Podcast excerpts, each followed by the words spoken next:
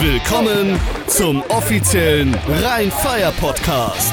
Catch me to the end zone. Cyril Grayson. Henry, he's gonna pass it. Touchdown. Into traffic. It is. Hallo, da sind wir wieder, der offizielle Rheinfire Podcast mit mir, eurem Host Patrick Hoch und der wiedergenesene, fitte David Brollen. Hallo. Einen wunderschönen guten Abend, lieber Patrick. Ja, wohl erholt aus dem Urlaub zurück, aus der Krankheit zurück. Irgendwie kam alles auf einmal. Äh, ja, deswegen melde ich mich jetzt erst wieder zurück zum Podcast und ich hoffe, ihr habt heute viel Spaß bei unserer Show. Äh, wir geben Gas auf jeden Fall. Ja, und apropos Gas, dann geben wir nochmal direkt Gas mit äh, einem Spiel, was mich so am Samstag viel beschäftigt hat, weil da einfach nichts passiert ist. Mhm. Nämlich die Raiders Tirol bei den Barcelona Dragons. Ich hatte ja gedacht, ob Tirol marschiert da durch, durch die Terrassa. Ja, so durchmarschiert war das dann doch nicht, ne? Ja, im Endeffekt äh, muss man schon sagen, äh, die Raiders Tirol haben das Ding ja verdient gewonnen mit 17 zu 3. Aber so ein Halbzeitstand mit 3-0 für Tirol, da hat man sich schon Gedanken gemacht, ja. Und, und wenn man sich die, die ähm, Statistik einmal ansieht, sieht man, dass sich beide echt schwer getan haben und beide Defenses wirklich gut gespielt haben. Ähm, komplette Offensive Yards auf Seiten der Tiro, äh, Tirol Raiders 261 Yards und bei den Barcelona Dragons erschreckende 141 Yards. Davon sind alleine 99 Yards Rushing, was ja relativ gut ist, wenn du einen Passing Attack dazu hättest. Aber ein Passing Attack war nicht vorhanden, weil da gab es insgesamt netto 42 Yards. Und das ist einfach deutlich, deutlich, und ich sage es nochmal, deutlich zu wenig. Ja, die, die Connor-Theo-Connection Miller-Landstrom hat überhaupt nicht irgendwas Gezogen, produziert. Die ja. waren bei publiken 18 Yards und äh, dann kam Johnston Miller, das waren auch nur 25 Yards. Also da ist durch die Luft nicht viel passiert, aber man hat gezeigt, dass man durchaus laufen kann, was wir bis jetzt auch diese Saison noch nicht so viel gesehen hatten. Aber Tirol hat dann mal gedacht, okay, dann nehmen wir das doch ernst. Und zumindest 14 Punkte in der zweiten Halbzeit gemacht. Und das Ding relativ ruhig nach Hause geschaukelt. Was, was ich sagen muss, mich hat äh, Haselwanter auf Seiten der Tirol Raiders äh, überrascht. Äh, sah auf jeden Fall auch besser aus als das, was die Statistik sagt, mit seinen neun Versuchen und netto 44 Yards und einem Touchdown. Äh, der war gut unterwegs, hat 4,9 Yards im Durchschnitt gemacht äh, und dann natürlich auch Bonatti immer ähm, relativ gut unterwegs gewesen, auch im 3,8er Durchschnitt. Auf Seiten der Barcelona Dragons, wie du schon gesagt hast, gab es mal einen Rushing Attack mit Molina und Monton. Ähm, ja, Molina wirklich mit 6,1 im Durchschnitt bei 55 Yards gesamt ist schon in Ordnung gewesen. Aber Connor Miller, 19 Versuche im Pass, davon 10 angebracht, 38 Yards insgesamt. Da kann man fast zu Hause bleiben.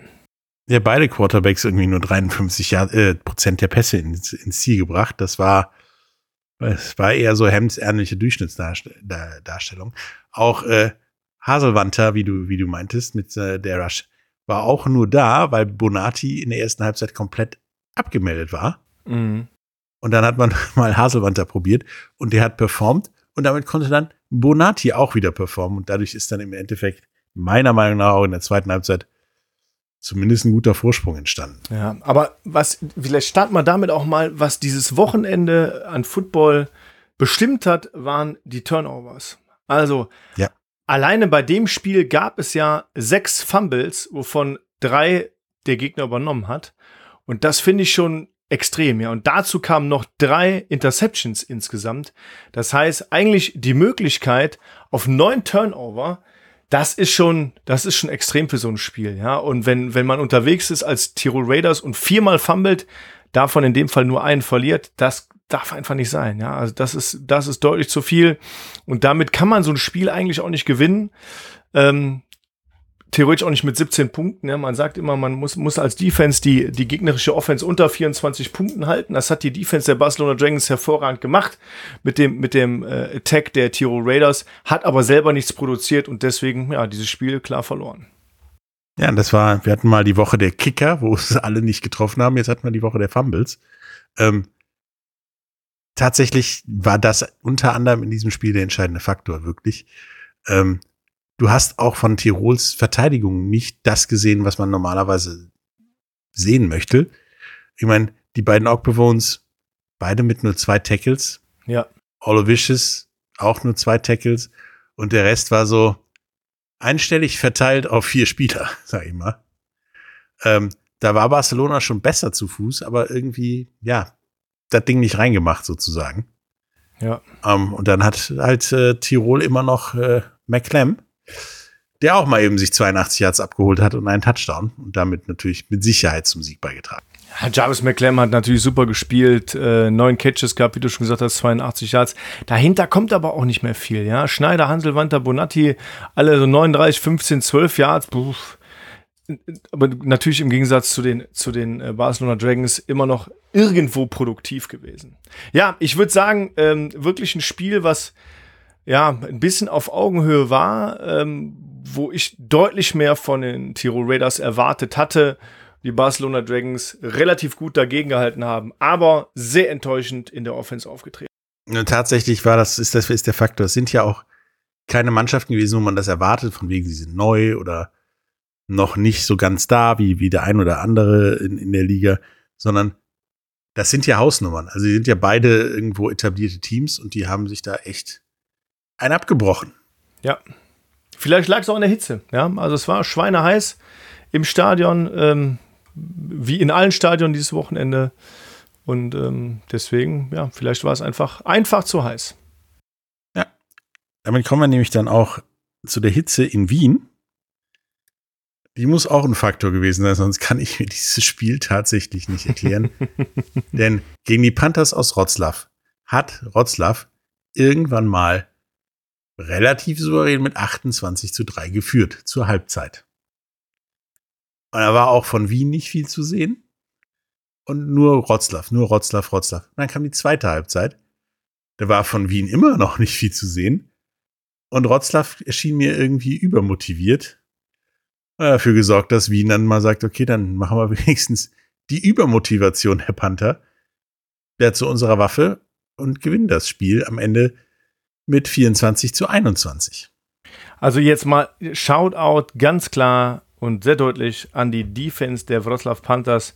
Sie haben sehr stark angefangen, sehr stark gespielt, haben den Wiener Passing Attack, der bekanntlicherweise sehr gut ist, bei 160 Yards Passing insgesamt gehalten. Also wirklich eine bärenstarke Defense.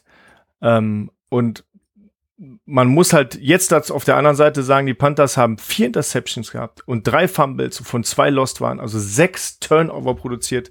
Und sorry, liebe Wroclaw Panthers, mit sechs Turnovers gegen ein Top-Team wie die Vienna Vikings, da kannst du nicht gewinnen. Du hast keine Chance. Und dazu muss ich nochmal sagen, du hast sechs Turnovers produziert mit deiner Offense und schaffst es trotzdem mit deiner Defense, die Vienna Vikings bei 24 Punkten zu halten. Krass, einfach nur. Einfach nur krass. Ja, tatsächlich sind von den, von den sechs Turnovers nur 14 Punkte gemacht worden. Also zweimal hat da irgendwas geklingelt. Ähm, während ja, es war irgendwie ein ganz komisches Spiel. Ich hatte so den Eindruck, Rotzlaff, oh geil, wir sind richtig gut, wir führen, wir ziehen hier die Hose lang. Wien so, ja, hm, läuft gerade nicht so gut. Lass die mal kommen. Wroclaw will noch mehr, will noch mehr und produziert damit diese Turnover, die sich dann Wien ja zugute genommen hat, um, um seinerseits zu punkten und seine tatsächlich eher behäbige Vorstellung meiner Meinung nach, doch mit einem Sieg abzuschließen. Ja, das ist so. Ja. Ich meine, äh, Max Sexton auf der Seite der Wroclaw Panthers, also gerade mal 47 Prozent aller Pässe angebracht und dazu, wie eben schon gesagt, drei Picks. Auf der anderen Seite Chris Helbig auch nur für seine Verhältnisse real, relativ schlecht mit 59 Prozent aller Pässe angebracht und einem Pick äh, drin gehabt. Wer wieder sehr, oder welches Brüderpaar wieder sehr stabil gespielt hat, waren die Vegan-Brüder. Ähm, die haben beide ähm, ordentlich produziert mit 4,9 Yards im Durchschnitt, 5,3 Yards im Durchschnitt und haben äh, gemeinsam 160 Yards Rushing äh, auf die Theke gebracht und das ist schon, ähm, das ist schon sehr beeindruckend. Äh, von den beiden Jungs. Auf der anderen Seite Brosowski mit neun Versuchen, 83 Yards, 9,2 im Durchschnitt, zwei Touchdowns, auch mega. Turbo Tate hat zwei kleine Versuche gehabt, konnte aber auch im Passing Attack nicht viel reißen mit seinen sechs Catches und 85 Yards, was relativ gut ist. Aber wenn dahinter nichts mehr kommt, dann ist es einfach leider zu dünn. Und wie gesagt, sechs Turnover produzieren, damit gewinnst du kein Spiel. Sehr gutes zweites Quarter der Wroclaw Panthers und danach, vor, davor und danach konnte man die komplett äh, einpacken. Da sah es tatsächlich so aus, als würde Wroclaw hier eine riesen Überraschung bauen. Das haben die, glaube ich, auch gedacht und das hat die tatsächlich meiner Meinung nach behindert. Tasic äh, auf Seiten, Seiten der Vienna Vikings auch diesmal nicht so toll, hatte nur einen Field Goal bei drei Versuchen. Und das waren auch keine Monster-Dinger. 42, 46 und 34 Yards. 46 war drin, der Rest nicht. Also es war ein komisches Spiel, um ehrlich zu sein. Ich würde auch schon wieder sagen, da hat die Hitze äh, da, da sein, sein Leid beigetragen vielleicht. Oder vielleicht, weil die Spiele auch relativ spät waren, was ja bei uns in der Liga auch nicht so häufig ist. Samstags abends 18 Uhr, hm, vielleicht deswegen. Vielleicht waren die alle müde. Wer Keine weiß. Ahnung. Ich hoffe es nicht für die Jungs, aber äh, es, war, es war schon interessant auf jeden Fall. Ja, auf jeden Fall sah ich da im, am Samstagabend schon äh, die erste Niederlage in Wien auf dem Weg, was dann tatsächlich nicht geklappt hat, beziehungsweise ja, Wien weiter ungeschlagen ist. Ähm, wir hatten allerdings ein Team dieses Wochenende, was die erste Niederlage einstecken musste, aber da kommen wir nachher drauf. Unser nächstes Spiel. Berlin gegen Prag. Tja, Und da wir hier ein jugendfreies Programm sein sollen, sagst du bitte nicht, was du gesagt hast, als du das mir gesagt hast, wie du das Spiel fandest, sondern es in jugendfrei, es war Mist von vorne bis hinten, meiner Meinung nach, weil Prag einerseits wirklich auch Berlin zu Turnovern gezwungen hat und daraus halt null profitieren konnte. ja. Ich möchte kurz Aaron Jackson hervorheben. Erster Kickoff-Return, 92 Yards, Touchdown. Danach für die Berlin Thunder 170 Yards Receiving und zwei Touchdowns. Lecko funny. Also das ist richtig, richtig krass und richtig, richtig gut. Ähm, da kannst du wirklich, da kannst du wirklich nichts sagen. Und dann kommt im Endeffekt noch ein 92 Yards Punt Return obendrauf von Aaron Jackson. Also das war an dem Tag einfach völliger Ausnahmezustand für diesen Spieler. Ja, genau. Da gab es auch umgekehrt einen weiteren Berliner, der tatsächlich der Faktor für, für Prag war, nämlich Kollege Jarman. Denn der hat für die ganzen Interceptions, Fumbles und alles andere an Turnovern gesorgt, ähm, die tatsächlich dann nachher äh, Prag nie, wirklich nicht nutzen konnte. Sonst hätten die vielleicht das Spiel sogar gewonnen. Das ist ja 43-6 auch erst am Ende weggerutscht, sage ich mal. Ähm, ja, als Berlin halt das auszunutzen musste, dass die mehr den Ball hatten, weil Prag mit der Brechstange versucht hat, irgendwie aufs Scoreboard zu kommen, was dann nicht mehr funktioniert hat. Irgendwie hat Prag tatsächlich die Kirsche nicht reingekriegt. Ja, also ich muss, ich muss sagen, Suselka hat wieder relativ stabil gespielt, habe ich ein bisschen mehr erwartet, aber da war Berlin mit, mit äh, seiner guten Defensive Line auch gut drauf eingespielt. Äh, Quarterback Nate Cox, 41, kom äh, 41% Completion Rate und, und zwei Picks geworfen. Äh, pff, das ist jetzt auch nicht richtig gut. Auf der anderen Seite muss man auch sagen, dass äh, ähm, Jarman natürlich auch nur 58% Complete hatte und drei Picks geworfen hat. Und äh, Berlin insgesamt drei Picks und drei Fumbles hatten, also auch sechs Turnover hatten und das Ding trotzdem so rausgezogen haben. Äh, das spricht für den, für den Attack der, ähm, der Berlin Thunder, muss man ganz klar sagen. Es ist ein krankes Spiel gewesen mal wieder. Ehrlich Ja, aber ich meiner Meinung nach auch ein Lebenszeichen von Prag, dass äh, die nicht ja, ruhig in die Nacht hinausgehen sozusagen, ja. sondern irgendwie noch Siege aufs Scoreboard oder aufs Board kriegen wollen. Ähm, da traue ich denen auch noch eine ganze Menge zu. Im Gegensatz Absolut. zu dem einen oder anderen, der da in der in den ähnlichen Bereichen rumläuft. Ja, man muss, man muss auch sagen, die, die äh, äh, Prague Lions, die, die ähm, mausern sich jetzt ein bisschen nach vorne, ähm, bringen auch mal ein paar Offensive Yards auf die Strecke, wobei ich sage, da ähm, müsste eigentlich mehr passieren. Ist recht bei sechs Turnovern. Ähm, nichtsdestotrotz, man kann das, muss, muss das Berlin auch einfach ankreiden. Die haben wirklich, wirklich bombastisch gespielt. Ähm, und vor allem Aaron Jackson, der, der alleine irgendwie, wenn man mal auf die Total Yards guckt, die er mit Kick Returns gemacht hat, hat der Junge, der hat der Junge 400 Yards in dem Spiel alleine erlaufen. Das ist schon, das ist schon völlig irre, ja. Ja, der, keine Ahnung, der war unhinged, wie wir Amerikaner so sagen. Den Ja. konntest du nicht mehr stoppen. Und da hilft einfach auch nichts, dass sein Quarterback versucht hat, ihn zu stoppen, indem er den Ball zum Gegner warf. Ja, unser nächstes Spiel war ein Spiel, wo ich mich echt drauf gefreut habe. Und was dann tatsächlich ein Spiel wurde, wo dir, sage ich mal, Angst und Bang wird, wenn man so auf die Tabelle guckt und wie man da noch so hat Mhm. und gegen wen die noch spielen müssen, dass München und auch Mailand durchaus das Potenzial haben, das ganze Playoff-Picture, zu dem wir nachher noch kommen werden, durcheinander zu schmeißen, denn München hat 56 zu 37 gewonnen und das war ein Spiel. München hat das Ding direkt eingepackt und versandt, so ungefähr. Ja, war ein klares Spiel von München, ganz klar. War ein klares Spiel, 42 zu 9 in der Halbzeit. Ja. Mailand hat dann versucht, gegenzuhalten und das auch irgendwo geschafft, aber ist nie in ernsthafte Distanz ja, gekommen, um das Spiel noch zu gewinnen. Und äh, München, das war bärenstark. Aber jetzt liest doch mal die Statistik. Wer hat denn 586 Yards Total Offense gemacht? Mailand. Mailand. Dagegen aber auch 432 Yards München. Mit 87 insgesamten Offensive Plays. Mailand zu 45 bei München. Das ist schon wirklich. Wer macht denn 87 Plays in einem Spiel? Also, Äh, Mailand ist in allen, allen offensiv wichtigen Statistiken, First Downs, Rushing Yards, Passing Yards, Total Yards, eigentlich überlegen gewesen und zwar teilweise echt satt. völlig krass. Völlig krass. Die haben halt wirklich tatsächlich auch den Ball nicht dahin gebracht, wo es Punkte gab. Ähm, ja, und München hat tatsächlich Points of Turnovers. Da waren die besser mit 14 zu 7. Ähm, das hat auch meiner Meinung nach am Ende das Spiel entschieden.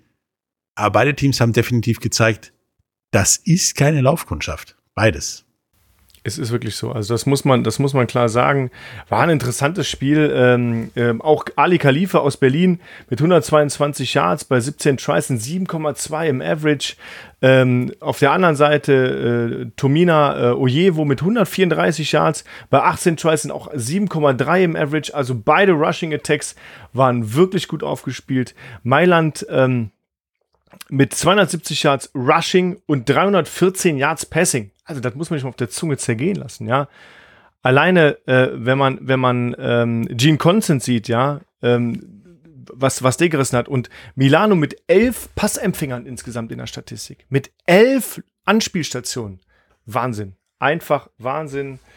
Und da sieht man, wie, wie potenziell oder wie viel Potenzial so eine Offense haben kann, wenn man da mal richtig Gas gibt und wenn da, wenn da ähm, äh, der, der richtige Mann am Ruder ist, ähm, Wahnsinn einfach. Also kann man nicht anders sagen. Ja, und zu unserem irischen Freund Ojevo noch ein kleines Ding. Ich überlege tatsächlich, ob wir für das Spiel in München ihm nicht so einen kleinen roten Bart mitbringen und so ein kleines Kobold-Kostüm für den irischen Kobold. Meinst du, das findet er witzig? Weiß ich nicht, aber auf jeden Fall ist er da gelaufen wie so ein irischer Kobold. Der war ja nicht zu stoppen. Du weißt schon, dass der relativ stark ist. Ja, und man schlägt alte Männer nicht. Nein, aber der Mann ist Wahnsinn. gelaufen ohne Ende. Ähm, ja, wie, wie, wie be- besessen. Also, wenn der den Ball hatte, war schwierig, ihn zu stoppen. Ähnlich, ähnlich wie Glenn Tunga. Jetzt nochmal 272 Yards Rushing, das heißt, die Munich Ravens, die standen mit ihrer Defense Line irgendwie gar nicht da. 314 Yards Passing von Zaratka sah irgendwie im Spiel auch anders aus. Äh, Chad Jeffries auf der anderen Seite 238 Yards und 194 Yards Rushing. Beide Offensive, Offensive äh, äh, Units sehr, sehr explosiv unterwegs. Völlig, völlig absurd. Und jetzt kommt Armin Black in der Tackle-Statistik und hat sage und schreibe 16 Tackles in dem Spiel, davon 2 Sacks, 3,5 Tackles für Loss, 12 Yards und ein Fumble Forced. Heidewitzka. Ja, und tatsächlich, wenn ich nicht die Statistik hier schwarz auf weiß vor mir hätte, würde ich sagen, der hat allein gespielt, aber nein, es gab noch einen, der da richtig gut abgeräumt Ja. hat, und zwar war das Kollege Gürntke mit elf Tackles. Ja, und auch Kassa mit neun ist nur knapp an der zweistelligen Tacklezahl vorbei. Junior und Kemby hat, alle ja, hat ja diesen, diesen fetten 80 Yard Interception Return Touchdown gemacht, wo ich auch sagen muss, Junge, Junge, Junge, Junge. Also ja, war toll, Ja, tolles Spiel. Der tat auch auf den letzten Metern weh, übrigens, glaube ich, diese Interception-Touchdown. Also kann die Linie hier ein bisschen näher kommen? Ich kann nicht mehr. Er sah nicht mehr, nicht mehr richtig frisch aus. Man hat aber gemerkt auch, dass die, dass die Minuk Ravens ähm, nach der Halbzeit schwächer rausgekommen sind. Ne, Man hat echt gemerkt, okay, wir führen 42 zu 9.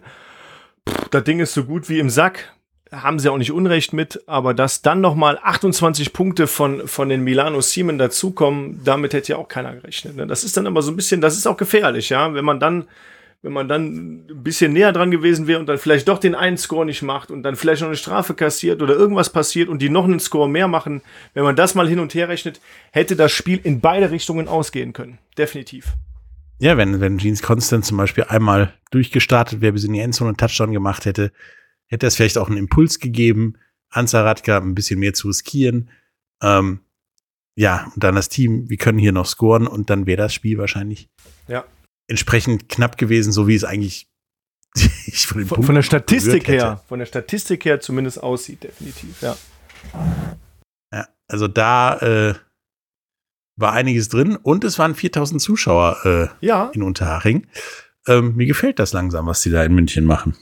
Ja, ich habe das bei dem, dem ein oder anderen Team aufgeschrieben und wir haben diese, diese Woche auch ähm, tolle, tolle, viele Zuschauerzahlen gehabt. Also das muss man schon sagen. Echt, echt in Ordnung. Ja, und die mussten ja in Unterhaching auch ein bisschen ausharren, weil das Spiel, wie mittlerweile üblich, ein Spiel etwas später anfing, wegen irgendwelcher technischen Schwierigkeiten. In Wien gab es auch knapp 4000 Zuschauer. Ja, in, äh, in München gab es 4000 Zuschauer. In äh, das nächste Spiel, auf das wir jetzt kommen, äh, und zwar die Hamburg. Gab Sea 6500 Zuschauer. Gegen die Frankfurt Galaxy gab es 6.500 Zuschauer. Auch super, war toll gefüllter Stadion. Und äh, kleiner Shoutout an Leon Helm an dieser Stelle. Der hat nämlich seiner jetzigen Verlobten einen Heiratsangetrag gemacht vor dem Spiel. Ganz äh, klassisch äh, und ganz öffentlich und ganz pompös. Ich glaube, sie wollte es auch so. Der Leon hat das so erwähnt äh, nebenbei, dass sie so einen pompösen Antrag wollte und hat das schon gut gemacht. Er hat sie nach vorne gelockt. Sie ist auch Footballspielerin äh, bei den Sa Saarland Lady Canes und er hat sie nach vorne gelockt, weil sie den Cointoss machen sollte und, und das war so ein bisschen der Vorwand.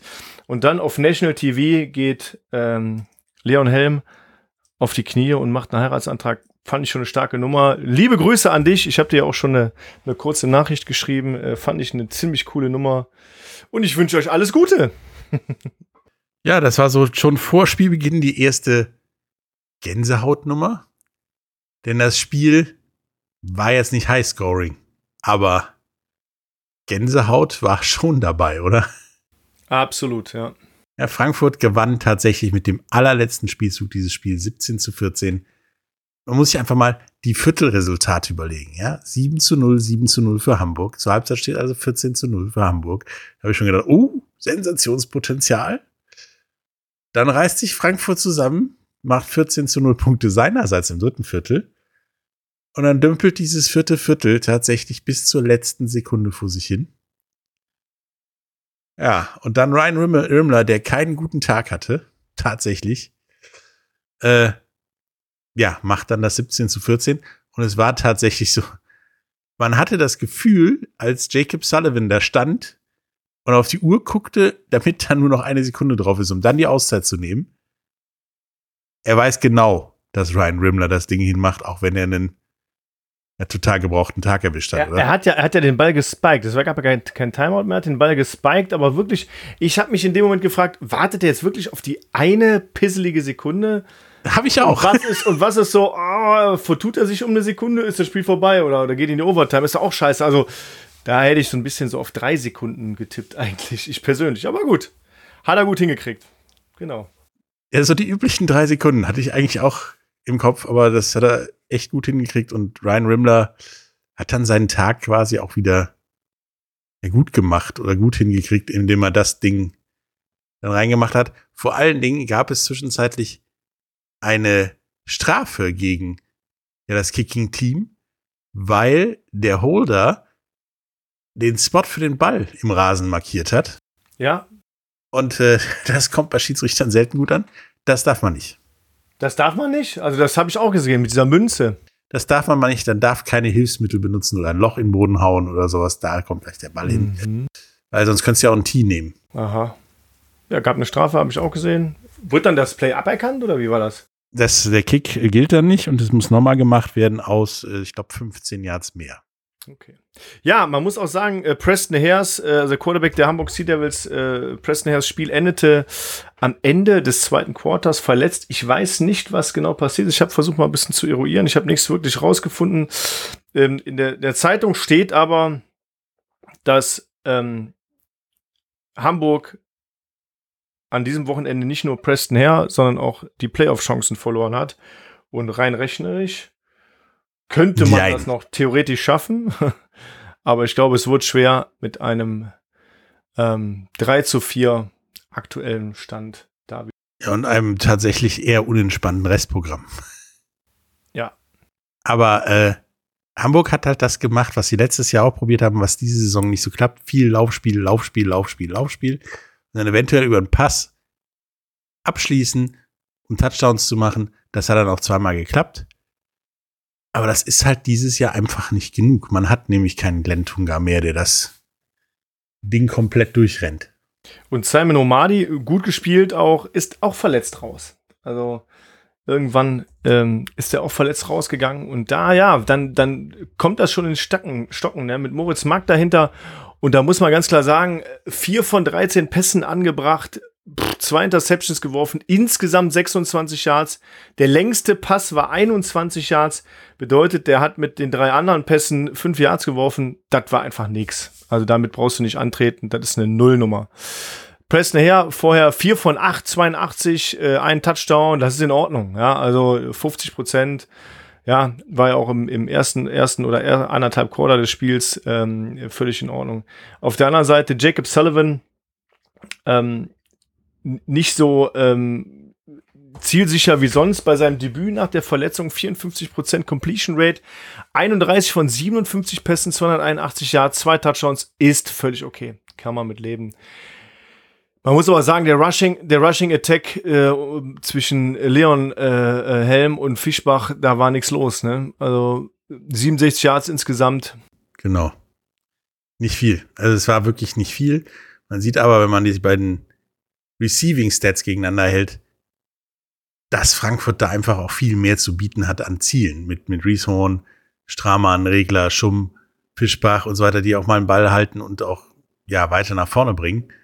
Und das war wa- wahrscheinlich dann am Ende tatsächlich der Unterschied, dass Frankfurt sich da darauf besandt hat, besonnen hat, äh, ja, einfach mal den Passing Attack weiter auszuführen und das Spiel dadurch dann zu gewinnen. Neben der Tatsache, dass Ryan Rimler dann trotzdem auch am Ende des Tages aus 31 Yards getroffen hat.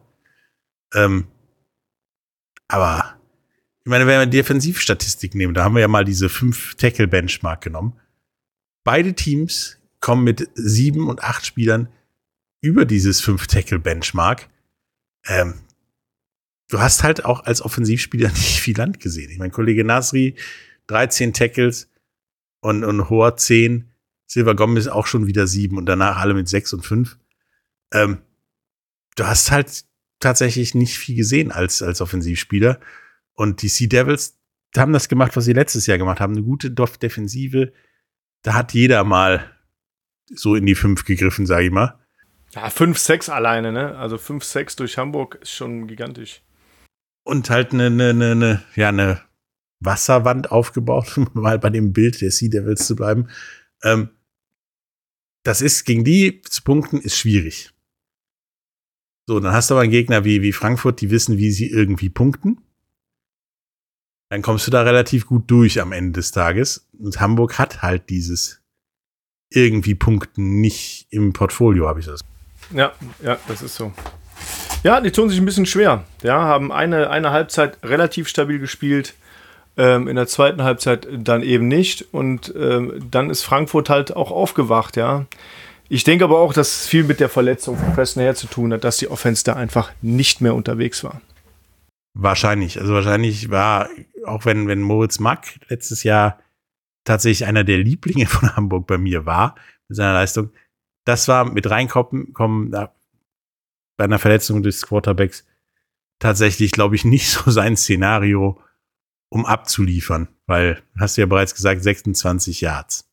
Ja. Ja, das war nix.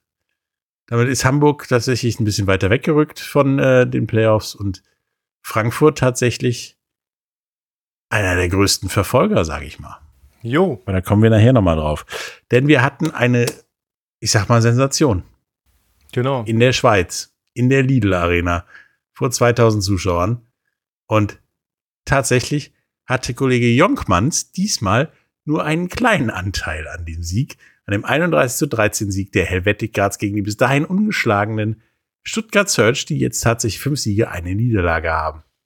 Nichtsdestotrotz, Jongmans hast du ja schon erwähnt, hat wieder drei Field Goals geschossen. Das ist richtig, aber er war nicht wie beim letzten Spiel der Held der Schweiz, Ja. um so einen Sieg reinzufahren, sondern es war tatsächlich das, was er von ihm erwartet hat. Das war 29, 37, 36 Yards. Ende aus vorbei. Top. Super, super Ding. Es war, glaube ich, richtig, dass man ihm in Kanada erst das Fußballspielen beigebracht hat und dann das Footballspielen in, Europa. Ähm, deswegen, der Typ ist ein Faktor und tatsächlich, glaube ich, nimmt er auch in seiner Performance einen gewissen Druck von den Helvetic Guards, denn die haben gestern nicht performt wie ein Team, was bis jetzt tatsächlich nur den Arsch voll bekommen hat, oder? Und man muss auch sagen, Jordan Newman als Head Coach der Stuttgart Search hat das erste Mal ein Regular Season Game auf deutschem Boden verloren. Der hat vorher 77 Spiele, sage und schreibe 77 Spiele mit den Schwäbischer Unicorns gewonnen und jetzt fünf Spiele mit den Stuttgart Search, also 82 Spiele auf deutschem Boden im Regular Season Game war der Mann ungeschlagen und jetzt steht es 82 zu 1 gegen die Helvetic Guards. Aber man muss auch sagen, Jan Weinreich, Quarterback, ehemals Quarterback der Cologne Centurions, ist jetzt der ähm, etatmäßige Quarterback der Stuttgart Search. Eingesprungen letzte Woche, hat er relativ gut gespielt. Diese Woche vier Interceptions geworfen und unter 50% Completion Rate. Damit kann man kein Spiel gewinnen. Nee, der, der Tag war für Jan, glaube ich, echt komplett gebraucht, weil das war nix. Also auch die Interceptions waren nicht so, ja, kann passieren, da stehen zwei Leute, sondern es war definitiv das falsche Trikot, was den Ball beigefangen hat und das angespielt wurde. Auf der anderen Seite bei den Helvetic Guards immer noch mein neuer Lieblingsname, weil Seifenoperpotenzial Tristan Noble, der Quarterback, 59 Yards, 100 äh, Prozent äh, Passing, 37 Yards. Der Mann war für, ich greife jetzt mal langsam an, richtig gut und hat Silas Nesita tatsächlich eine ganze Menge Last von den Schul- Schultern genommen, sodass der 87 Yards Rushing haben konnte und einen Touchdown. Also da scheint was in der Mache zu sein. In, Ma- Man sieht, man sieht in dem Fall, dass, dass Silas Nasita ähm, wirklich ähm, mal Running Back spielen konnte. Man sieht aber auch, dass, dass ähm, Kollege Noble auch nicht schlecht zu Fuß unterwegs ist mit seinen 17 Tries, 66 Yards, äh, einen Touchdown gemacht, 3,8 Yards im Durchschnitt. Aber natürlich dann, ich sag mal, Brot und Butter, Silas Nasita mit seinen 21 Rushes, 94 Yards, absolut mega. Ja, aber man sieht, Noble hat nur geworfen und im Receiving, äh, ähm, in der Receiving ähm, steht auch keine Seater drin. Das heißt, er konnte sich wirklich darauf konzentrieren, was natürlich absolut hilft, wenn sich Silas Nasita äh, konzentrieren kann. ja, und der, der lief halt tatsächlich wie ein, ja, klasse Running Back durch die, Ah, die kämpfen da, durch die ne? Reihen also das muss man schon der sagen. Search. Das war hervorragend. Ja, und Tristan Noble, ich kann nur sagen, wenn du mit langen blonden Haaren und dem Namen Quarterback in einem Team spielst, dann bist du die Vorlage für jedes Hollywood-Drehbuch, für irgendeine Seifenoper und der Mann wirkt auch sehr, sehr confident. Ja, ich finde auch, ähm, dass Marcio Beard mit seinem 80 Yards Interception Return Touchdown auch einen Riesenteil gerissen hat. Ne? Also das muss man auch mal sehr lobend erwähnen. Das ist auch nicht so einfach und ja, es ist, war ein sehr, sehr interessantes Spiel und ich fand aber, das war die ganze Zeit sehr souverän von den Helvetic Guards und man hat nie das Gefühl gehabt, dass sie das Spiel aus der Hand geben. Es recht nicht in der zweiten Halbzeit, wo die Stuttgarter Offense im Grunde auch nichts mehr gemacht hat. Ja, gerade das, die Helvetic Guards haben tatsächlich die Dinger, die man ihnen serviert hat und zu Punkten auch genutzt. Ich meine, wir hatten einen, einen Point after Touchdown Return, weil er ver, verschossen wurde von Tawai, der tat sich das 6 zu 6 zu einer Führung ausbaute zu 8 zu 6.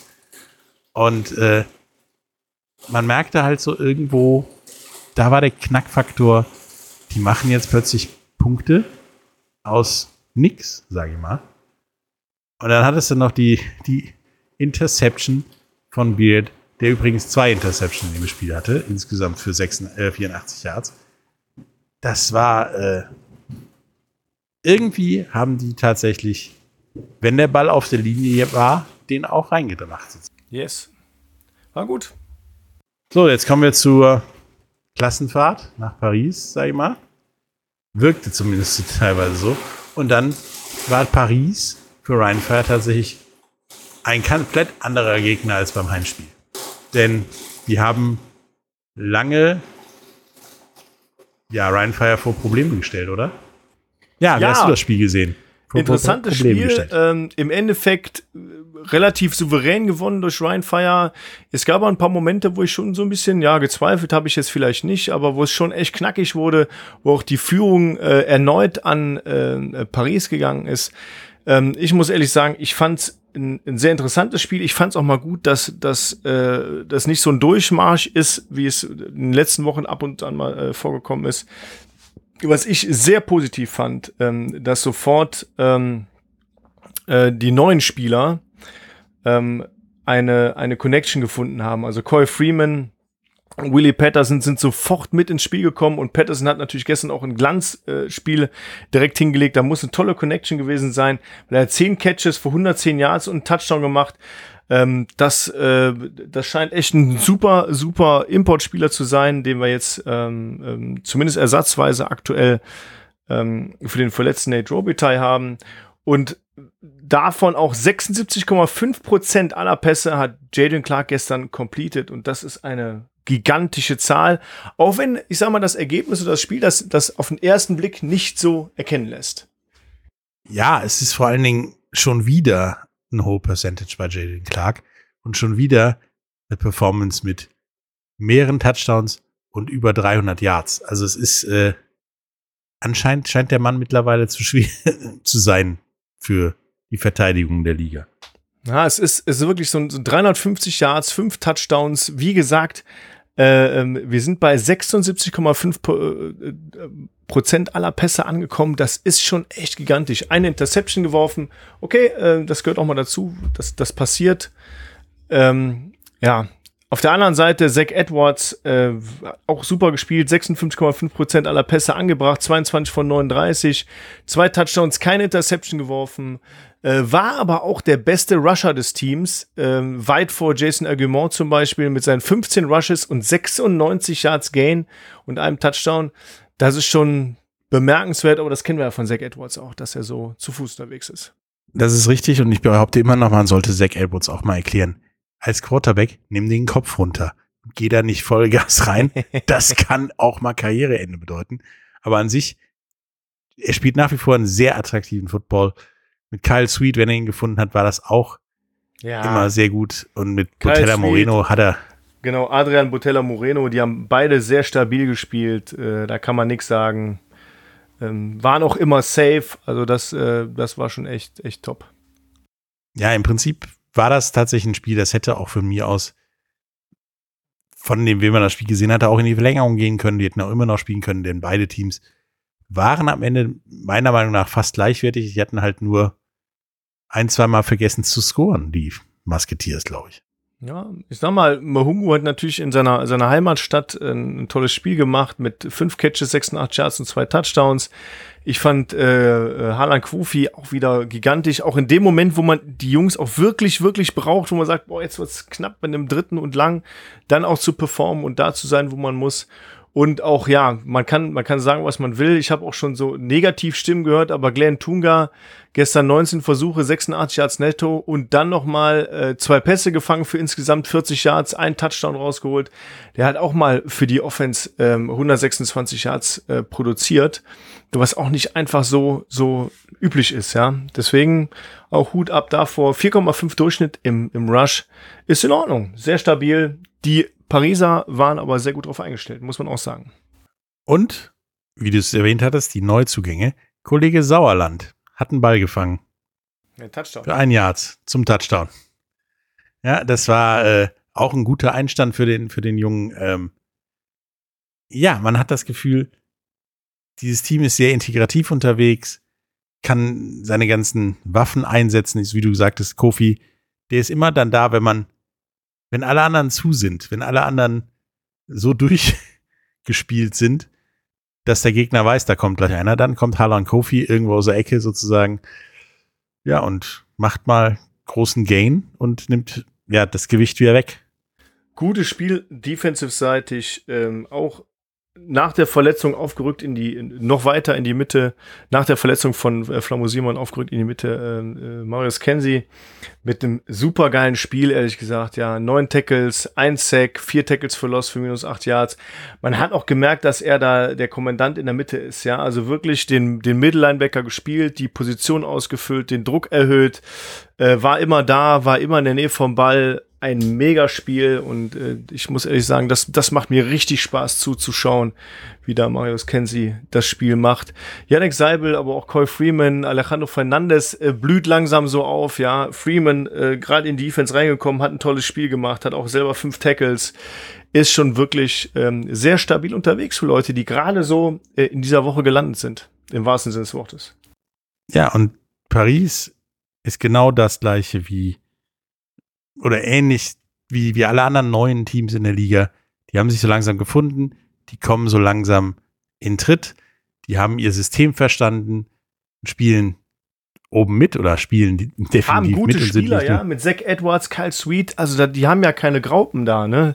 Da sind schon ein paar richtige Knaller unterwegs und, und auch in, in der Defense. Ich brauche nur ähm, vielleicht Mamadou Si mal äh, zu, zu erwähnen oder äh, da sind Leute bei, das sind richtig, richtig gute Footballspieler, ja, das, da geht man auch nicht einfach so durch.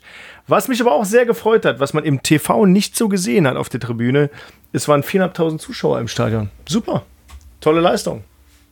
Ja, da wurde ja in, in Social Media sehr drüber diskutiert. Da waren nur 2000, da war doch keiner und so weiter. Nein, es waren 4.500 und das ist super. Ich meine, Nationalfeiertagswochenende hin und her, super Kulisse für Paris und äh, da entsteht was Größeres und du kannst tatsächlich froh sein, dass wir diese Saison zweimal gegen die gespielt haben. Der nächste Saison sollte dieses Team zusammen bleiben. Hui, denke Ja. ich mal. Wird's ein Knaller. Hm, die sind gut drauf. Wobei mir was aufgefallen ist. Die ganzen neuen Teams haben wir ja gesagt, kommen so langsam in Tritt, sind konkurrenzfähig und so weiter. Vielleicht sollten wir mal über eine Preseason nachdenken, wo diese Teams in den Tritt kommen können, damit sie direkt von Anfang an kompetitiv am Wettbewerb teilnehmen können. Denn äh, das ist ja teilweise wirklich so, du stehst erstmal am Platz mit dem Team unter dem Druck eines Spiels. Äh, was mache ich denn da? Hast vorher ein dass man- bisschen man trainiert? so ein paar Preseason-Games hätte, meinst du jetzt? Ja, es ist Ja, einfach, so es zwei ist Stück. einfach in der Liga so, du, du als neues Team bist du wirklich ein neues Team. Da werden Spieler gerekrutet, die trainieren dann drei Monate zusammen. Klar sind das alles individuell gute Footballspieler, aber du musst ja als Team zusammenwachsen und auch als Team irgendwie funktionieren und, und das Timing und dich abstimmen und so weiter und so weiter. Das ist nicht mal eben gemacht, ja. Das stimmt. Deswegen eine gute Überlegung an den Commissioner. Patrick, wenn du uns zuhörst, Also nicht ich, sondern der andere. Preseason Games. Zwei, eins zu Hause, eins auswärts und damit sollte das ganze Ding gegessen sein. Ähm, jetzt ist ja diese Hälfte der Saison erreicht und es gibt langsam ein Playoff-Picture. ja, hast du mir eben erzählt. Nur noch zwei Teams sind ungeschlagen und die sind halt auch tatsächlich in der ersten Playoff-Woche schon mal durch. Das sind Rheinfire mit 7 und 0 und Wien mit 6 und 0. Und dann haben wir die beiden Wildcard-Spiele. Und die möchte ich sehen. Es sind nämlich im ersten Wildcard-Game mit fünf Siegen, zwei Niederlagen die Raiders Tirol gegen Frankfurt mit fünf Siegen und einer Niederlage. Und das andere Spiel, auch 5 und 2, Berlin Thunder in Stuttgart mit 5 und 1. Also die Wildcard-Spiele sind allein schon die Playoffs wert, meiner Meinung nach. Huiuiui. Ne, Also es wird äh, kuschelig und man, wir sehen daran, es ist noch nicht für jeden gegessen. Denn allein durch die zwei Wildcard-Spiele kann man tatsächlich noch sehr gut in die Playoffs rutschen. Natürlich ist es für Hamburg jetzt etwas schwieriger geworden, aber wir sind erst am Halfway Point. Das muss man auch sagen. Klar ist das für Hamburg schwierig geworden oder für das ein oder andere Team. Aber wenn man jetzt auch sieht, ähm, wie sich die ein oder anderen Teams entwickeln, äh, auch Mailand beispielsweise entwickelt, Leute, äh, da, der Drops ist noch lange nicht gelutscht hier. Ne? Und die Helvetic Guards und so weiter und so weiter. Also da kann noch sehr, sehr viel passieren. Ja, ich meine, Berlin, Tirol verlieren nochmal ein Spiel. Plötzlich rutscht jemand, der drei Niederlagen hat, auch in die Wildcard-Spiele. Ja, und äh, wir werden am Ball bleiben und das äh, jede Woche berichten, was sich da ändert. Und äh, apropos nächste Woche. Diesmal kannst du ja hier live mittippen. Mhm. Ich habe auch meine Tipps vorbereitet. Ha! Das ist schön. Dann kommen wir mal zum ersten Spiel. Berlin gegen Wien, das Hauptstadtduell. Ich tippe auf 24 zu 32 für Wien. Hm. Ich tippe auch für Wien und zwar ein 17 zu 22 für Wien. 17 zu 22. Oh, nicht so viele Punkte. Hm. Hm. Dann München gegen Tirol. Die haben ja am Anfang der Saison uns schon gezeigt, dass den beiden ziemlich egal ist, dass da Verteidigungen stehen. Deswegen sage ich, da das ein Heimspiel im Tivoli ist, gewinnt Tirol 42 zu 37. Ui. Ich sehe es irgendwie genau andersrum. Ich glaube, die sind so gut eingestellt aufeinander und haben so viel Material voneinander, dass sogar München gewinnen kann. Und zwar mit einem 24 zu 10. Okay, also plötzlich ist Defensive bei beiden da. Ich bin gespannt.